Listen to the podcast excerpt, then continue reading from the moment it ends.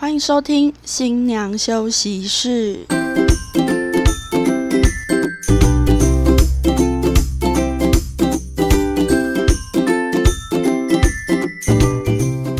猪队友，拥抱好姐妹，我们是新娘房三姐妹，我是大姐。我是二姐，我是小妹。喜欢我们的节目，欢迎追踪、关注以及订阅，以及可以上我们新娘休息室的粉丝团留言以及按分享哦。那我们今天的节目就开始喽。今天呢，我们要来讨论的是婚礼游戏的推荐以及不推荐。我先来分享一下我自己所推选出来的前三名，就是我觉得真的很好玩。然后新人呢，如果不知道要玩什么的话，我会推荐可以玩这些。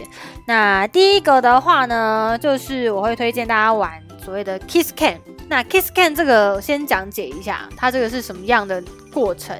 呃，所谓的 kiss can，我觉得大家如果有在看一些什么棒球赛啊、篮球赛，大概就可以知道说，就是当这个镜头照到谁，呃，它的那个画面上面会有一个爱心的框，照到了哪一对呢？哪一对就要在上面亲一下，不管是亲嘴啊、亲脸呐、kiss 一下都可以。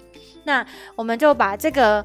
活动呢延伸到了婚礼上面来玩，那这时候我们的玩法是会准备一个爱心的框，就是用那种那个叫做什么呃呃珍珠板，珍珠板，对对对，用珍珠板做成的一个爱心的框，然后由新郎拿着。然后，比如说在进场的时候呢，就拿着这个框，沿路看到，比如说是 couple 的啊，或者是朋友的啊，就把他们框在一起，然后亲一下。有亲呢，不管是亲脸、亲嘴都可以。新娘就会在后面就给他一份礼物，就是是有奖的这样子。那前面的话，我会建议说，可以先塞个一到两组的所谓的条卡，就是暗装，先跟他们讲好说，就是等一下如果新郎拿框过去。就是把你们框在一起的时候，就要亲一下，会有礼物。就是先塞个一两组的暗装，来去带动现场气氛。后面呢，我们再征求现场自愿的亲友。其实大家的参与度都蛮高的，就是大家都还蛮愿意的。只要有礼物，其实大家都还蛮愿意玩的。我那一次在玩的时候，是不管男女老少，大家都有玩，大家都要亲起来，就 合理的亲，OK，适度的亲。对，而且摄影师也可以很好拍一些画面，我觉得我觉得亲子亲蛮可爱的。对啊，亲子亲也很棒。它就是很像那种国外那种，比如说球场啊，对对对，然后不是通常比如说看棒球或看篮球，不是那大荧幕，就是在中场休息时间会 take 到一对情侣，然后他们就必须 kiss，就是 kiss can 的由来。对对对，所以只是说在婚礼上，我们就不用把它局限说你一定要是 couple 啊，嗯，对啊，你可以是。妈妈带小孩可以是两个很好的朋友，你可以是好闺蜜，对，都可以。就是反正只要框到了，也没有要求说一定要亲嘴，你可以亲脸颊一下，我们也都会给礼物。然后这样子就是会蛮活泼的，蛮有爱的一个活动。对。但是之前呢，就是因为现在疫情的关系，大家都觉得说不要有太亲密的接触，所以就有新人说，就是这样子的话，大家参与度会不会不高？所以后来呢，我有在设计了一个不一样的方式，就是玩爱的告白。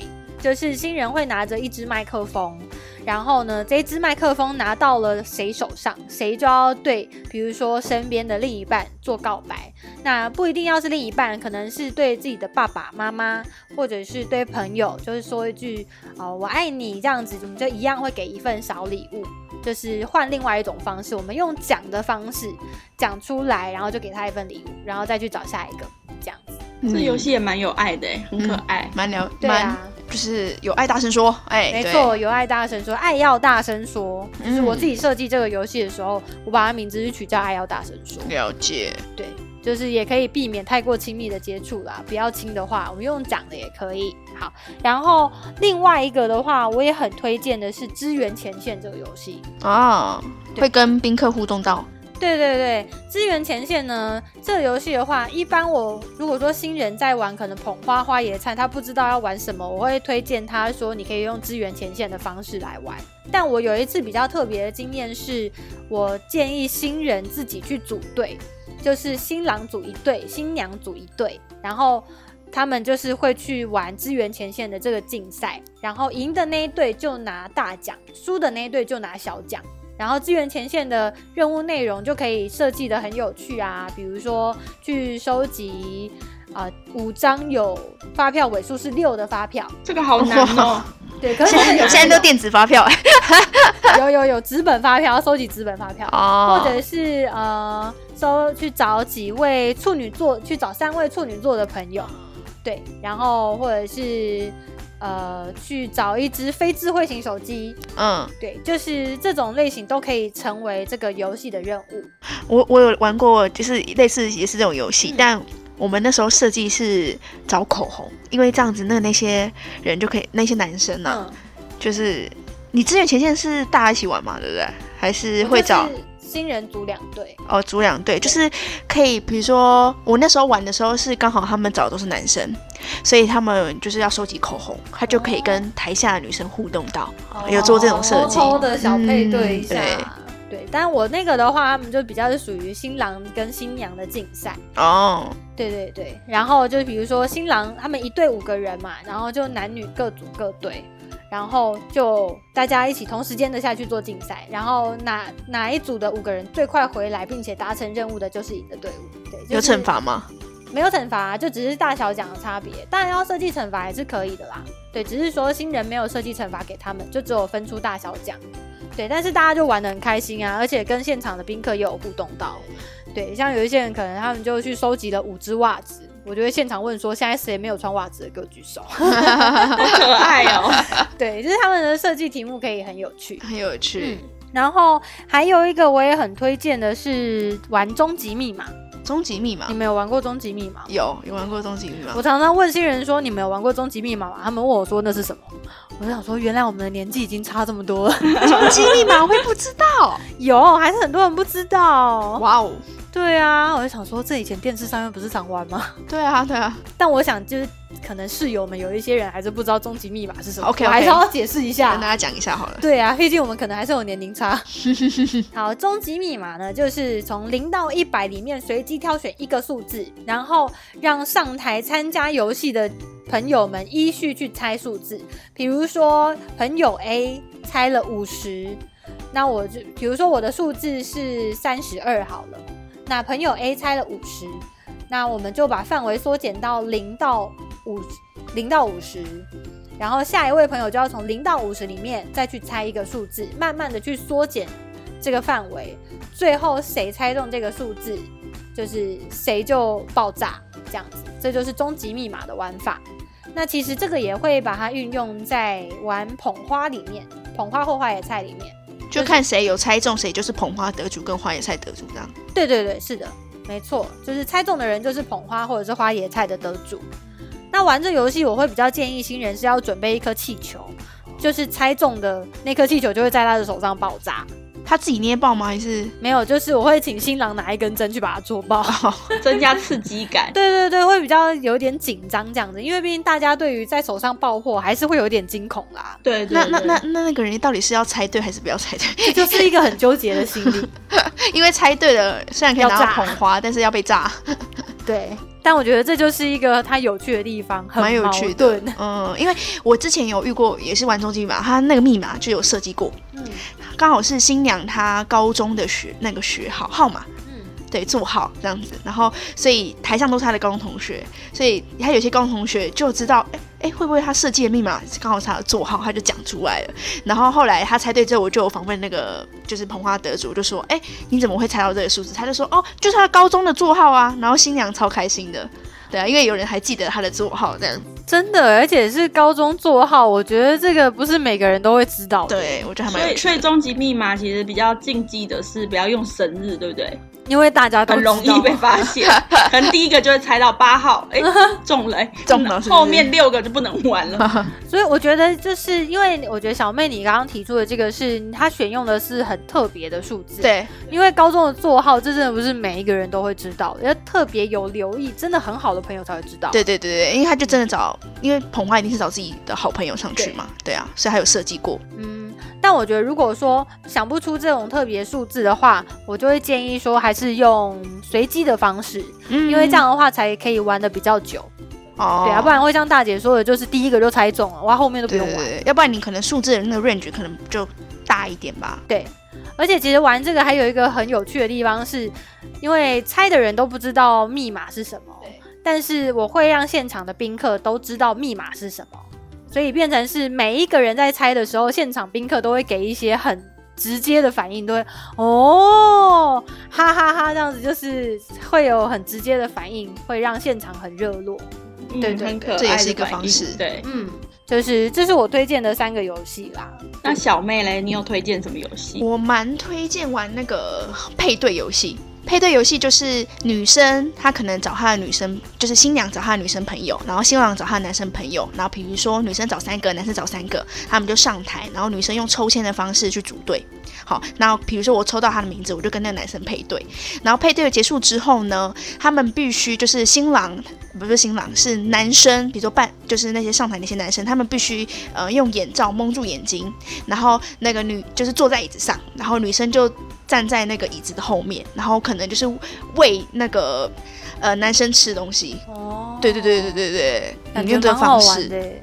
嗯，然后比出比如说谁第一名啊，嗯什么什么之类的，然后那一队呢就是会拿到礼物，礼物的话就是比如说电影票，然后两个人可以一起去看电影。两个可以去看电电影，对，然后那两个去看电影的话还要拍照给新人，他们证明说他们有去看电影。嗯因为配对游戏就是希望他们可以认识嘛，就做一个红娘的一个角色，就是新人是红娘的角色，然后让他们两个认识这样子，我觉得还蛮有趣的啦。还不错哎。如果说当天的菜还不错，我很乐意上去另外一个配对的朋友嘛？哦，对，哎、这个的话就是，哎、这个有一个就是一个注意的点要跟大家讲，就是找的人必须要都是单身，不要找就是有另外一半，哎、尴尬另外一半在。台下吃饭，尴尬死了，你在台上喂别人吃饭？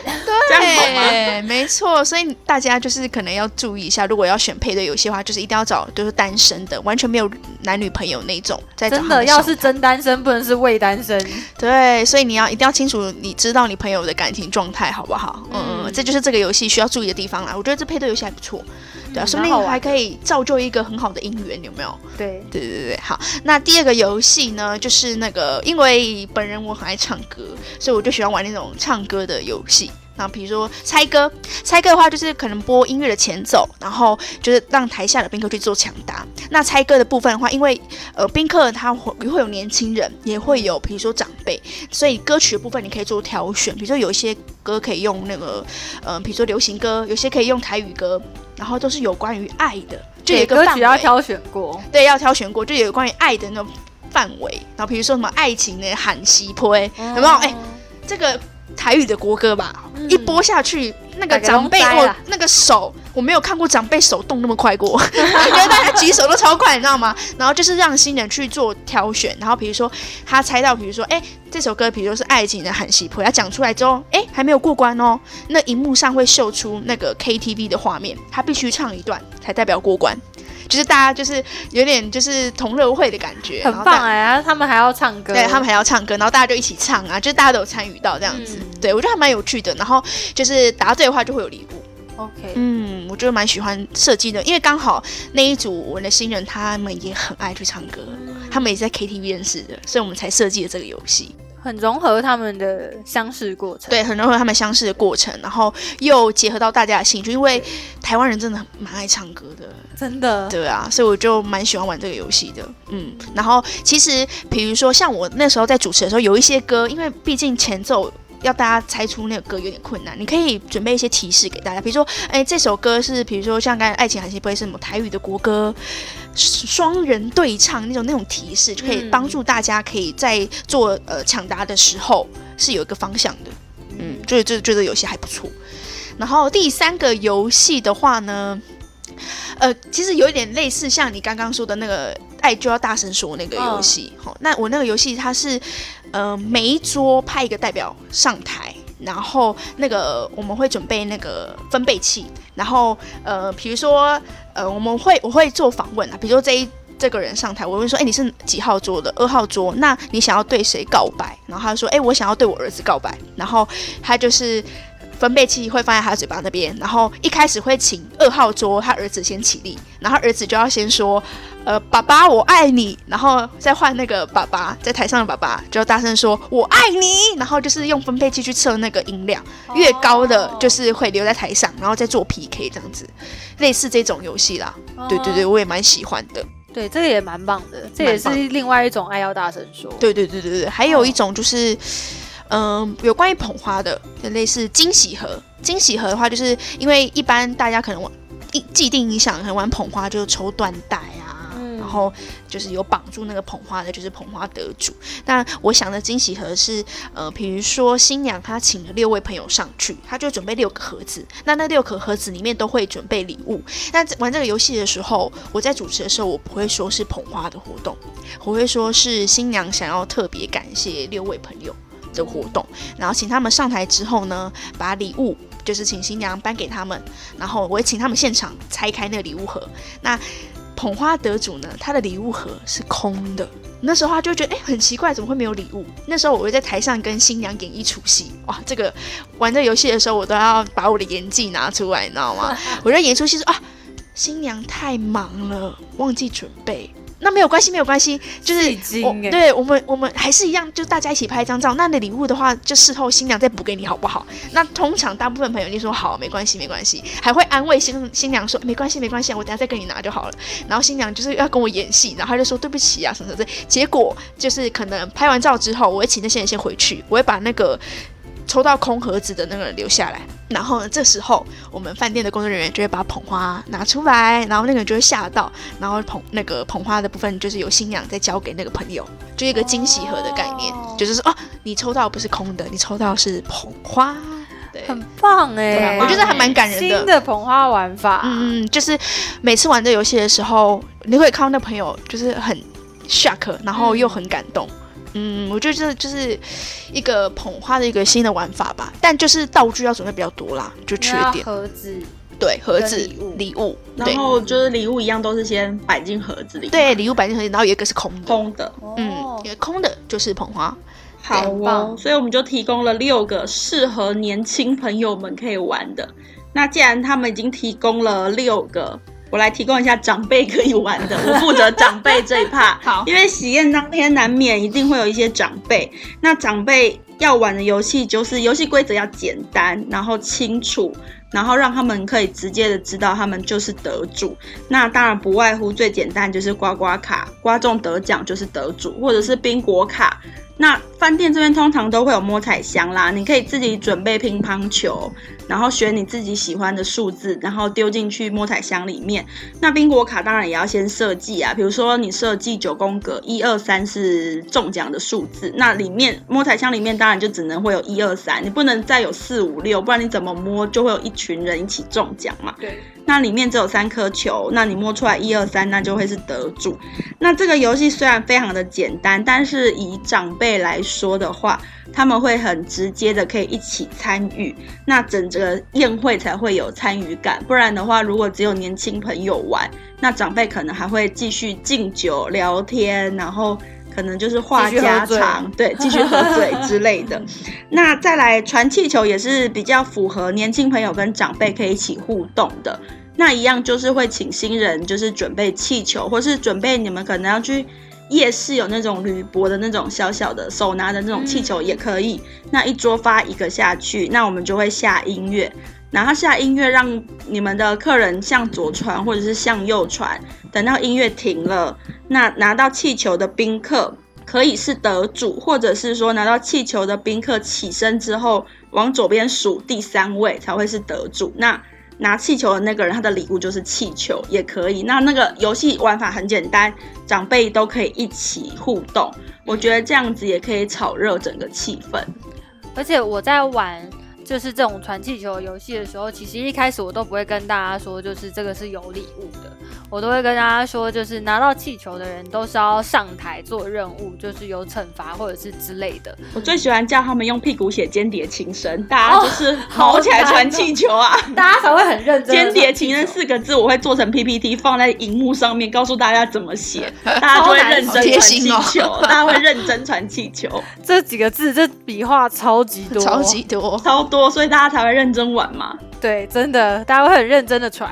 对啊，然后如果你希望你认真制作的影片也要有很多宾客可以专心一起看的话，那你可以就是在玩游戏的时候是设计呃有奖征答，就是主要是专心看你的影片之后，你从里面抽出题目来跟宾客做互动。这样子呢，在看影片的时候呢，可能长辈们也不会再聊天，不会喝酒，他们也会一起参与，因为他们知道只要专心的看影片，他们就可以获得小礼物，那也可以传达到你们想要表达的影片内容。嗯，对，这也这这都是比较否长辈系列的啦，就是可以他们可以一起参与的，让他们不要是觉得自己好像是被排除的一群人这样子。对，嗯，有影片，因为影片大家做那么辛苦了，拿来当游戏的一部分其实还不错哎。对他们就可以仔细的看一下新人想要传达的感觉，想要传达的，比如说谢谢爸爸妈妈，或者是谢谢哪些长辈亲友陪伴他们一路长大这样子。对，好，那分享完了有推荐的，就一定会有不推荐的。我先来说一下我不推荐，我认真不推荐玩猜礼服。亲爱的室友们，不要再玩猜礼服了。将来你有一天要结婚的时候，你玩这个游戏，你就会知道，当你要换衣服的时候，会有很多人一直推开你的休息室。哎，你等下穿什么衣服？我看一下。你等下那个什么颜色？你确定哦？你确定一下哦？我当然确定我要穿什么，但是大家一直进进出出了，除了新娘本身会崩溃，西米老师也会崩溃，摄影师也会崩溃，真的会大家一起崩溃，因为衣服没办法换，法妆没办法动，摄影师想要拍美美的类婚纱也没办法。所以我是真的不推荐这个游戏，因为长辈们会进来，你也不好意思跟他说不好意思，你可以先在外面等我吗？那我比较看过比较激进的长辈是进去休息室，直接把人家礼服拎出来给大家看，寄输啦，但姐妹请寄输，这也太恐怖了吧！超尴尬，里面还有 new bra 啊什么的，超尴尬。我赶快把休息室的那个门反锁，礼服赶快送回去，不然的话新娘子不知道下一套要怎么穿。天哪，，我个人真的不推这个游戏太了。惊恐。我之前玩这个游戏的时候，就是当然很多人都会问说，因为我都会跟新人说，你就选择两个颜色来作为选项，比如说红色跟蓝色，这样两个颜色去二择一，其中一个是正确答案。那都会有很多人都会跑来问说啊，所以他等下是穿什么什么颜色，投哪一个？还会在那边跟我使眼色说我要投哪一个。我后来呢，我都会先跟新人问说，还是你可不可以开放他们两张都投，就是两个摸彩箱都投。对，就是通常我在这种状况，如果他们新人 OK，我就会跟宾客说，你就两个都各投一张，你就都有机会中奖。你两个都投，我不限制你们投几张，OK？这么想要得礼物，对，我就说你们就两个都投，这样的话就都会被抽到哈。我就不限制说你只能投一张，但当然有一些新人他会真的很严格限制，说我就是每人只有一张的扣打，那个就真的没办法了。对，就是有些会限制啊，因为毕竟有些新人想要公平一点吧。对对，而且礼物可能数量没有准备那么多，对啊，他就可能要控制那个数量。没错，对，但我觉得不管是玩什么游戏啦，我觉得有一点设计游戏有一个很重要一点，就是要考虑到宾客的组成的状况。比如说，就像刚才大磊他提供的游戏是适合长辈的嘛，啊，有些就是适合年轻人的。像我不推荐游戏，就是呃比较属于那种逼迫大家都一定要玩的游戏，每个人都一定要参与。因为其实你看，来室友们，你扪心自问，你拿你的右手摸着你的心脏，你扪心自问一下，你去参加喜宴的时候，你真的有很认真的配合主持人玩游戏吗？你什么是不是都在吃？你们说，你们是不是都在吃？对啊，因为真的有些宾客对，或者在自拍，有一些我在上传，对啊，有些宾客就真的就是来吃饭的，他他就会不管台上在进行什么游戏。那你如果玩的游戏就是要那种大家每一个人都要参与的话，大家有一些人就是参与度真的不高，而且被逼迫的话，其实他们也不开心。所以我不太建议玩那种大家一起玩的游戏，比如说就是那种要大家站起来，然后比如猜拳这种，就是要强迫大家一起参与的游戏。猜拳我也很不建议的是，因为大家真的站出来后都很失控哎、就是比如说，好二十个二十桌，那你就会有二十个人站出来在走道上，然后我每次要叫他们来一对一猜拳，然后就是有人没有人，就是都没有在听主持人在讲什么。对，对，就是一直自顾自的在那边跟同自己桌的人讲话，要不然就是在那边跟旁边的人讲话，然后一直都很无视主持人在讲什么。我明明都已经拿麦克风了，我也已经讲的很大声，讲到我烧瞎了，大家都还是听不到。对啊，就是我觉得这个秩序会很难掌控啦。对，而且如果你长辈比较多的话，你要大家站起来，然后进行那种激烈活动的话，基本上大长辈都不太喜欢。像我就遇过，就是我 Q 大家，可能每一桌哦，每一桌派一个代表而已哦，没有每个人站起来哦，光每一桌派一个代表就很难了。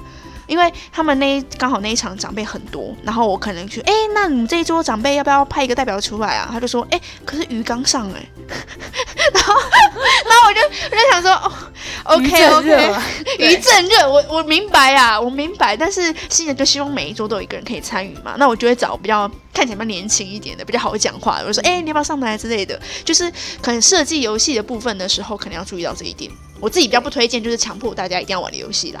我觉得还有一种就是要让大家站出来玩，还有一个游戏我也蛮不推的，就是有一阵子那个天才冲冲冲他们都会玩一个叫做跳跳 temple 的游戏，跳左边跳右边。嗯，对，这个我也很不，我也不是很推荐玩。我不推荐玩的原因是呢，就是我们跳左边、跳右边，跳对了就留下来，跳错了就回座位嘛。那常常会有很多人呢，明明就已经跳错了，我也看到他跳错了。然后他也发现自己跳错了，他还赶快就跳到正确的那一边，然后装作没有事情发生。然后呢，我就看到一次，好，没关系，我给你过。看到第二次，我也给你过。第三次我真的受不了，我就说，哎，大姐，谢谢你哦，我们回先回座休息什么的。他还跟我说没有啊，我跳对了，他就是不回去，就是常常会有这种状况。所以这个呢，要么就是请新人你们要安排，请室友们你们要安排纠察队在现场。对，真的这样才会比较公哦平。我知道了，可以请新人当裁判啊。对，就是要有纠察队，然后真的就是看到他你已经跳错很多次，因为我们其实也不会说真的，一错就赶他们回去，对我们就是也是好给你过一次，过两次，但是真的不能太夸张，所以就是真的已经错了，就先回座休息。其实我们就有参与到好玩就好嘛，对我们不要那个胜负心这么重，对啊，对对对。因为你你跳错，旁边人都看到了，对你在那边演，然后其他人会觉得说啊，怎么主持人都不公平，这个人做了都不回去。对，就是玩游戏嘛，这个公平、公正、公开就很重要，因为大家一起玩。那这个游戏的话，就会在公平这一点会比较难执行，所以就要玩的朋友呢，要三思啦。对，而且我我就是我都会，比如说像玩那种需要判定胜负的，我都会请新人当裁判，因为我很怕我当裁判我会走不出那个宴会厅里，很怕被围殴，你知道吗？会被看爆的欸。会被看爆的 当。裁判的游戏，我主持完都烧瞎，哎 我也是，完全烧瞎，就是那种麦克风开到最大声，然后现场的那个宾客还会说你刚刚说什么我没听到，对，就是没声音的状。态。我们明明都已经把音量拉到最大了，然后我们自己也用呐喊的方式，对，但是大家就是听不到。这我每一次组织完也都是这个样子。所以每次其实新年会问说：“哎、那你有推荐什么游戏吗？”我就想，哦我不喜欢游戏，都会这样心里面想，但其实还是会推荐适合新人的啦，好不好？对，就是你们想玩的话，当然还是要玩嘛。对啊，嗯因为像我自己不推荐的，也是刚刚所说的这个猜拳的游戏，我也我也是觉得说，就是场面太失控，哎、每次玩的猜拳游戏，我都要休息好几天哎、太累啦。哎你至少要讲至少二十次的剪刀石头布，至少超过二十次，你真的是烧瞎哎、但游戏规则要先讲五次，对，才会有人稍微听懂那么一点点。而且明明游戏规则很简单，一对一猜拳，剪刀石头布，结果大家都没来做，最后大家都没动作，对对就是说还在那边就是拿着手上那包红包在看着我说现在要干嘛、哎呀我已经讲过很多次了。对，就是很失控的秩序。那大姐呢？大姐有没有什么比较不推荐的游戏？就是刚刚的猜礼服，还有一个是 QR code，我个人不推荐啦。嗯，对我就是一个为长辈着想的人，就是长辈如果没办法玩，那你现场长辈又很多，年轻朋友当然没问没问题，当然可以玩。嗯，但如果长辈很多的，真的会让他们措手不及耶。嗯、你所谓的 QR code 是扫描 QR code，然后玩猜游戏，就猜是我们。上一次有聊到的那个断了对断了的那个游戏。就是那个需要用到网络、用到手机的游网络戏。的游戏，或者是上传照片之后可以抽奖的，因为其实长辈不会用，那他们不会用，参与度就不高。那不高的话，如果你二十桌里面其实有十七桌是爸爸朋友、妈妈朋友，那你就会很尴尬，等于你现场只有三十个人上传照片。像那个很多拍贴机，现在的拍贴机都变成是那种用自己的手机拍照，然后上传上去就可以印下来。然后很多长辈呢，很多就是比较年纪比较长的人，他们都不太会操作，所以最后这个拍拍贴机的使用就没有这么的频繁。对，因为效果我有就没有那么好。我有我有一次是也是像这样二十桌有十七桌十八桌是长辈，所以他们上传照片扫 QR code 上传照片之后，然后要抽奖抽五个，怎么抽就是那两桌的人呐、所以等于就都是他们在对那两桌的人就是每个人都有奖，就会有一点尴尬，然后长辈会觉得我不公平，但是我没有？为什么我没有？在上面？我我也有拍呀、可是他们其实有拍，可他们没有上传，就会有一点尴尬。所以可能就是在玩这个游戏的时候，要稍微斟酌一下，就是像刚刚小妹说的宾客的组成。对啊，而且如果真的比真的你已经在还没有跟我们婚期谈的时候就哎、就已经买了这个服务的话，那其实也有解决方案啊，就是可能请工作人员，你可能找朋友下去帮忙每一桌去做协助，这也是一个解决方案。就是你在还没有跟婚期谈到流程的时候，你就已经自己有做功课，然后觉得哎、这个比如说拍碟机有那种抽奖活动很棒很好玩，那你就买了，那没有关系啊，就是可以用呃工作人员。下去跟大家介绍啊，讲解游戏的方式，或者帮宾客上传照片什么的，做这个动作其实也是可以的。对，然后当然我们主持人这边也是会再加强的跟大家说明说要怎么上传照片，要怎么玩这个游戏。但是我们可能讲了一遍，大家听了没有听懂；讲了两遍，有些人没听到；讲了三遍也 OK。但就是身边呢有工作人员去帮他们做协助，直接去帮他们操作，这个才是最直接的。好哦，那我们今天呢，已经先将推荐的婚礼游戏跟不推荐的婚礼游戏都分享给大家参考看看。那当然呢，如果你们有任何想要留言或者是跟我们分享的，都欢迎到我们的休息室粉丝专业跟我们一起做分享。最后呢，要再一次邀请你们可以追踪、关注以及订阅我们。那我们今天就到这样子喽，拜拜，拜拜